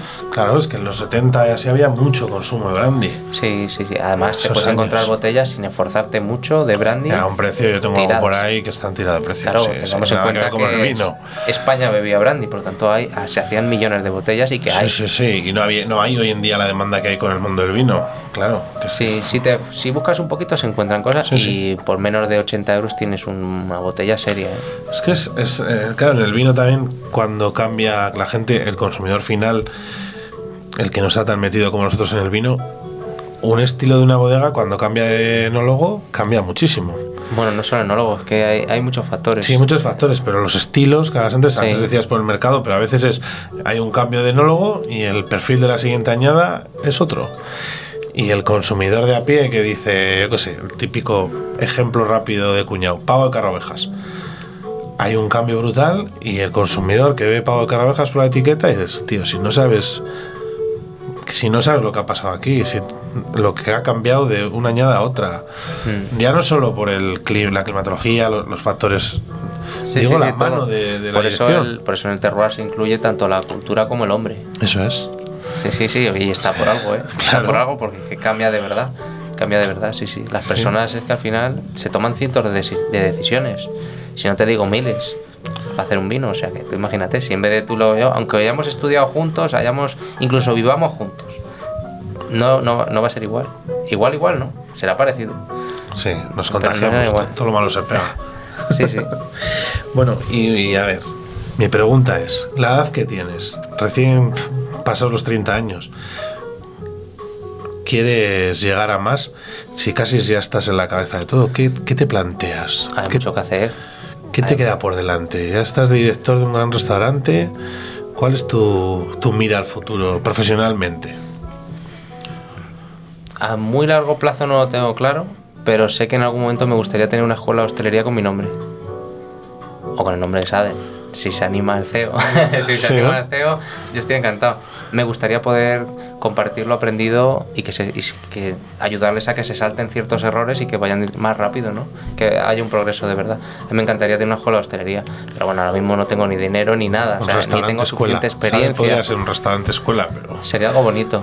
Eh, pero ahora mismo no pienso ni de lejos en desvincularme de Sadel a corto plazo ni, ni de lejos. Es que me encanta esto. Me, No, me aquí- gusta Yo demasiado. no digo, yo digo dentro de Sale y dentro Sí. de como persona. El, el saddle con el que yo sueño me gustaría que fuera un emblema para los camareros y para los, por supuesto Para también los para los clientes, cocineros, pero desde y mi para- punto de vista de sala eh, me gustaría que fuera un emblema para, para ellos, porque que tuvieran un, un referente que dijeran, oye, eh, aquí no se ha perdido ese servicio, aquí miran por el cliente de verdad.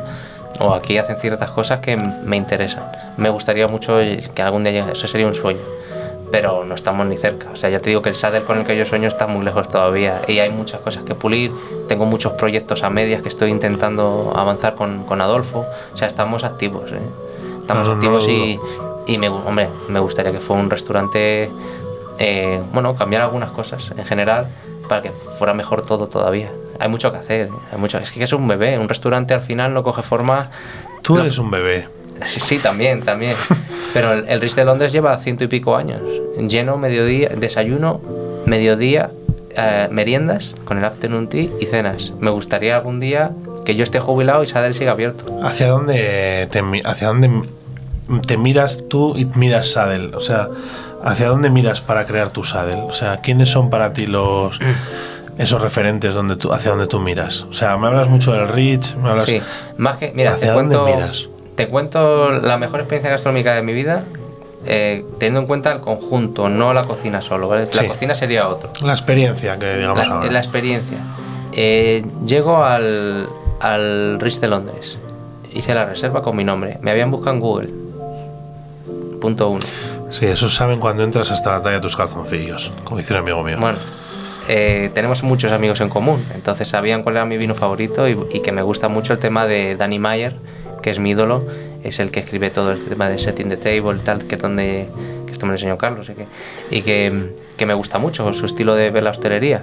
Igual que Will Guidara y toda esta gente. Bueno, y Clodoaldo Cortés, el de Jockey, también otro que tal baila que era buenísimo. Que son mis, son mis referentes. Eh, llego, el Ritz de Londres, para que te das una idea, la coronación del rey fue ahí. Sí, sí. O sea, imagínate la clase de gente que hay. Y yo voy allí con mi traje de 900 euros, que no tengo otro. Que ya es fui allí, bastante. fui allí con el traje, claro, y me sentía muy chiquitito, muy chiquitito. Y veo al fondo del pasillo, tienes que andar como 200 metros. Al fondo del pasillo veo a, a un metro que me levanta la mano. Israel, Israel. Y digo, ¿yo? Hombre, no creo que nadie más se llame Israel, que es un nombre un poco raro aquí. Eh, digo, me acerco y digo, sí, soy yo. Dice, bienvenidos a casa. Y yo ya, yo ya estaba planchado en el suelo. A ver, ya, yo ya con eso ya me hubiera quedado. Dice, nada, que os he preparado una visita por todo el hotel que sé que os gusta esto. Bueno, yo ya tío, me tengo ganas de llorar, real. tío. ganas de llorar. Me, me hizo un tour por, to- por todo el hotel. Todo. Lo, lo que tenían y lo que iban a hacer. Estaba tan nervioso que ni me enteré, tío, porque es que me hizo una emoción. ¿sabes? Te Me imaginas, estás tío. dando envidia ahora ¿Sabes? mismo. Joder. Igual ahora va todo el mundo y se piensa que le va que. No, no, Yo no sé si fue fácil. suerte o que tenemos muchos amigos en común. Sí, Yo no sé bueno. qué fue, pero algo fue. Sí, sí. Algo fue. Y eso, eso no se hace en dos días. Eso es gente que de verdad le interesa hacer feliz a los demás, ¿sabes? Y estuvo muy guay. Y luego no pedí maridaje, le dije que me sacara algunos vinos, sin maridaje, que me sacara vinos. Y bueno, lo primero, perdón, lo primero, en el me pedí el menú estación, pero yo quería el pato. En cualquier sitio me hubieran dicho no, pero ahí te dijeron, claro, hombre, Por supuesto. sin pensarlo, sí. Yo estoy para ti, sí. No me dijeron, A mí te voy a- me, pasó aquí con los callos jockey. Ainara odia los callos Sí, porque, bueno, por su profesión y demás los odia. Y te pregunté y ahí me viniste sin decir nada con, la, Ah. con el pinchito para que los pruebe. Sí, esos detalles. Sí, pues muestras. claro, si están mis posibilidades de hacer algo, se hace y ya está. O las posibilidades. Y Bueno, eh, y en algún momento, yo no sé cómo se me han enterado, igual le preguntaron a algún amigo mío o algo, mi vino, el vin, mi vino, dentro de lo que no es pagable, mi vino favorito, quitando los que te he dicho que son los vinos de mi Sí. vida, es Cosduri, que es un vino Tu blanco. vino de homenaje es Cosduri, vamos a decir. Si pudiera, eh, me lo tiraría por encima todos los días, ¿vale? Pues me sacó en el maridaje un cordurí. Abrieron un cordurí para mí, para ponerme media copa. ¿Tú sabes lo que es eso? Yo me sentí ahí, vamos, Encima, tú estás ahí Saliste viendo ahí, a los vamos, mejores camareros que he visto en mi vida, quitándolo mis compañeros de sal que no cuentan, digo, yo no he visto una cosa así en mi vida.